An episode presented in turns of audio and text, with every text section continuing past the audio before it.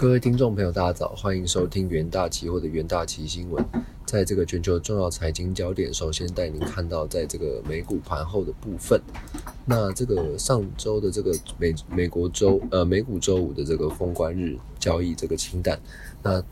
通讯服务与这个科技股领跌。那美股主要指数在二零二一年最后一个交易日是全数的收黑，结束震荡表现的一年。那回顾一年，回顾过去一年哦，这个散户大军当道，大量的资金涌入这个这个新呃股票市场，那新冠疫苗也推出。那联准会费的是维持这个接近零利率的这个水准，企业这个库藏计划，加上这个美国总统拜登与国会推动一系列的法案，以因应这个疫情哦造成的这个经济疲软，包含像是对这个美国人直接这个财政援助和这个一点二兆美元的这个基础建设支出法案，这些因素都推动。这个去年的这个美股走阳的表现，那标普二零二一年涨幅是超过百分之二十八，是创下七十次收盘这个新高，连续第三年取得这个两位数的这个年度回报，这也是这个一九九九年以来的这个最佳记录。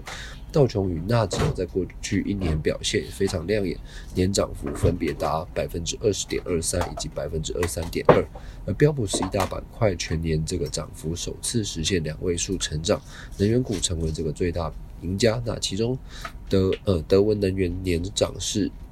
最为凶猛，呃这个涨势达到百分之一百八十二点八五。那部分大型股亦推动美股。这个去年的涨势，呃，微软和特斯拉今年均上涨逾百分之四十，呃，四十四。那苹果是年涨百分之三十七以上。那美股美股四大指数的表现哦，在周五的部分，美股道琼指数是下跌五十九点，收在这个三万六千三百三十八点；纳斯达克指数是下跌九十六点，收在一万五千六百四十四点；标普百指数是下跌十二点，收在四千七百六十六点。费城半导体指数则是下跌五点九点，收在三千九百四十六点。而在这个呃 ECB 的部分，呃，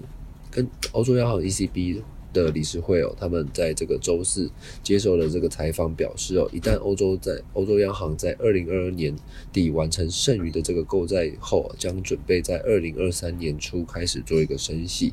那在明年呃，在这个明年年底。结束这个购债计划之后，利率是有望在二零二三年开始上调。那他们也指出，这个欧洲央行官员的升息决定，很大程度是取决于这个今年的这个经济情况。不过一整年是很漫长，这个面临也是也是面临这个很大的不确定性。那通膨持续上升的风险呢，可能较这个欧洲央行预期的呃预期的更大。那欧洲央行目前预测，这个二零二三年这个和二零二四年的通膨率将放缓至百分之一点点八。不过有部分的决策者对于这个该项前景表，呃这个前景的预测表示怀疑。目前欧洲央行正在实行这个常规购债计划，于这个二零一五年推出，将以这个 CPI 成长率恢复百分之二。那欧洲央行理事会先前曾经表示哦，如果说通膨看起来是可以持续性的接近官方的目标，欧洲央行最早可能在这个今年九月停止购债，呃，购买债券，而在二零二二年全年涨，呃，价格涨幅将维持在这个百分之二以上。那 第三则国际新闻的部分，看到在这个瑞银，瑞银在周五上调这个美国电动。车大厂特斯拉目标至这个每股一千两百美元哦，是看好特斯拉大幅扩大电动车的领先区呃领先优势。那瑞银周五发布的这个最新报告，将特斯拉目标价从一千美元上调至一千两百美元，而重申这个特斯拉买入的这个评级。该报告也指出，哦，特斯拉在电池这个技术以及容量，特别是这个成本方面的这个发展轨迹，可能有助于加速全球转向电动车，并大幅扩大其电动车的领先优势。那瑞银的分析师也指出，特斯拉二零二二年可能是特斯拉未来成长和盈利能力的这个关键的一年，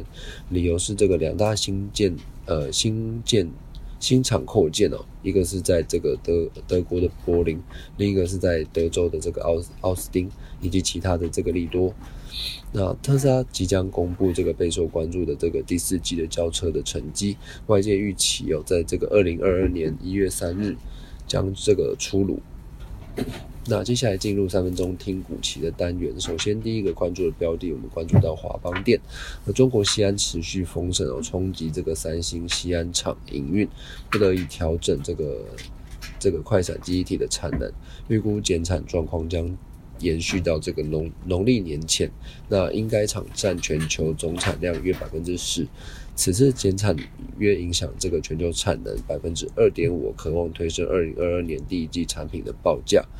那这个短期华邦电受惠于这个快闪记忆体的产呃产品涨价的效益，有助这个近月的这个获利增加。在产品价格虽然走弱，仍然供不应求，将有助于这个推升起价的表现。那第二个关注标的，我们关注到长荣航运，长荣航的这个受到这个各各地的机场防疫升级的影响，空运的部分呢，航呃航线减班、延误或这个停航，进而这个带动航空货运运价上涨。而这个海运塞港等这个运输不顺哦，也推升了这个航空运输需求持续的向上攀升。而台湾的防疫有成哦，也助这个长荣航客运的获利表现，有助这个起价支撑。第三个股息标的，我们关注到大力光。大力光受惠于二零二二年下半年 iPhone 镜头升级到六呃六 S 与这个 iPhone 这个音圈马达这个订单。渴望驱动大力光商品平均单价成长，而在安卓系列的部分，已与这个中国手机品牌签署长期供货合约，预估会增加更多这个潜呃这个镜头和。这个大力光营收的成长动能。那近日苹果与供应链已逐步走向供应困境哦，大力光技术与这个接单 能力哦仍领先，并优于大数大多数的同业，稳定的定价策略是有利于较佳的这个毛利率，乐观起价走强。那以上呢就是今天重点新闻整理，也谢谢各位的收听，我们明天元大期新闻再见。